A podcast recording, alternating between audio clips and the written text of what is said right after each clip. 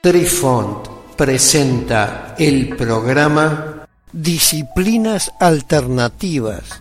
Hola amigos, les saluda Cucharita de Postre e inicia aquí nuestra crónica que seguramente los sorprenderá una vez más. Apreciamos sentir tu presencia. Comunícate con nosotros. Hazlo, Hazlo. vía Twitter en arroba trifón-media. Hola, soy Besitos de Sol. En el programa de hoy escucharemos cómo funciona la mente según Carl Jung. Cada vez que inspiramos, nuestra mente pone el foco de atención en el interior de nuestro cuerpo. Así, cuando expulsamos el aire, el foco de atención de nuestra mente se centra en el exterior de nuestro cuerpo. Lo que Carl Jung nos está sugiriendo va más allá del simple sistema de respiración que a menudo utilizamos. Nos está diciendo que al inspirar y expirar el aire, nuestra mente se comunica con el entorno exterior intercambiando información. Al mismo tiempo, cuando inspiramos, las distintas funciones de nuestra mente están compartiendo e intercambiando información entre ellas. También podemos deducir que el acto de respirar hace que nuestra mente esté perfectamente sincronizada. Nuestra mente, con cada una de sus funciones principales, está dividida en dos partes la consciente y la inconsciente. Matrix o el inconsciente colectivo. Según Carl Jung, nuestra mente está constantemente conectada al inconsciente colectivo por medio de la parte inconsciente de la función intuición o instinto. El inconsciente colectivo también llamado en visión remota Matrix, es como una gran biblioteca.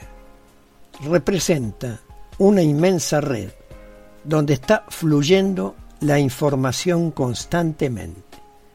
Lo que tiene que hacer el visualizador remoto es desarrollar la habilidad de transmitir la información existente en la parte inconsciente de nuestra mente hasta la parte consciente. Debido a que el enlace con el inconsciente colectivo es permanente, aunque no siempre consciente. Debemos entonces deducir que toda la información vinculada a cualquier persona, objeto o situación se encuentra almacenada de forma colectiva. Los gestalt. Si nos basamos en la teoría de Carl Jung sobre el inconsciente colectivo, dentro de él existen gestalts y arquetipos, es decir, modelos originales a partir de los cuales existen otros que han heredado características de estos modelos originales, los cuales existen en dicho inconsciente colectivo y a los cuales recurrimos a diario en nuestra forma de comprensión fundamental. Una repetición sin fin de estas experiencias se graba en nuestra psique, no bajo la forma de imágenes con contenido, sino como formas sin contenido, representando simplemente ciertos tipos de percepciones y acciones. Cuando practicamos la visión remota, estamos accediendo a dicho inconsciente colectivo, donde los gestalts allí existentes son universales. Algunos de los gestalts básicos son un círculo para representar una forma de vida, una línea horizontal para representar la tierra, una línea ondulada para el agua y una V invertida para las montañas y así muchos más. En los muchos años de investigación de la unidad de visión remota de la CIA, se descubrieron más gestalts universales. Se descubrió que los mismos gestalt básicos se reproducían constantemente cuando se iniciaba una sesión de visión remota.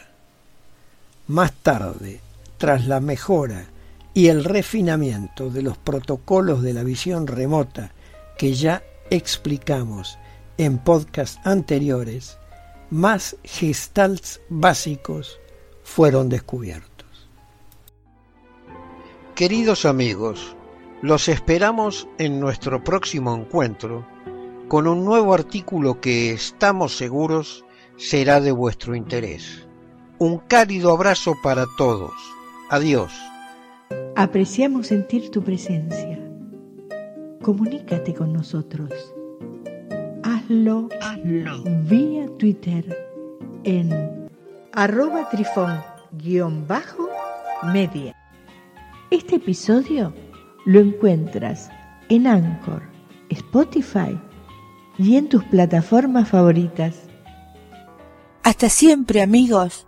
Besitos de sol y cucharita de postre les dicen gracias por pensar.